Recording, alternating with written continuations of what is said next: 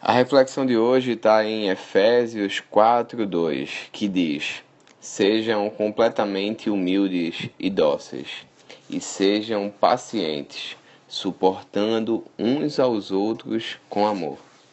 Todos nós temos áreas sensíveis no campo emocional. Quando nosso amor diz ou faz certas coisas, assumimos uma atitude defensiva.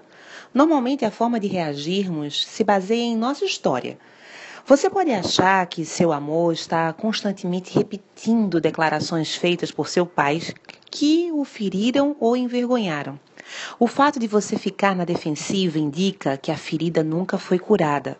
Da próxima vez que ficar defensivo, pergunte a si mesmo qual a razão disso. É bem provável que receba uma avalanche de lembranças.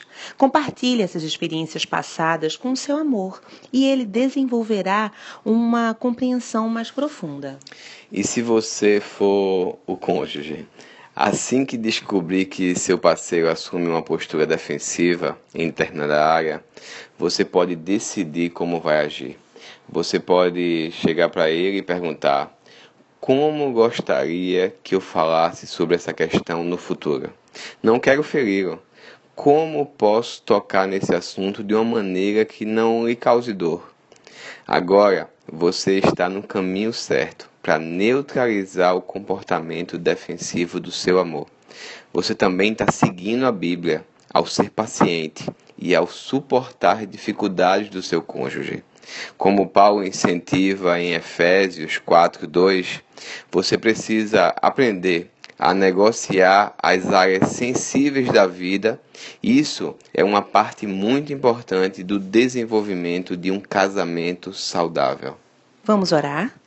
Senhor Jesus, ajuda-me a descobrir a razão de ficar tão defensiva em relação a certas coisas e dá-me a sabedoria para mudar minha reação.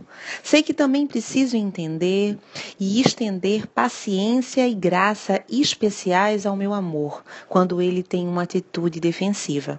Ajuda-nos a evitar as áreas sensíveis de ambos, em vez de despertá-las.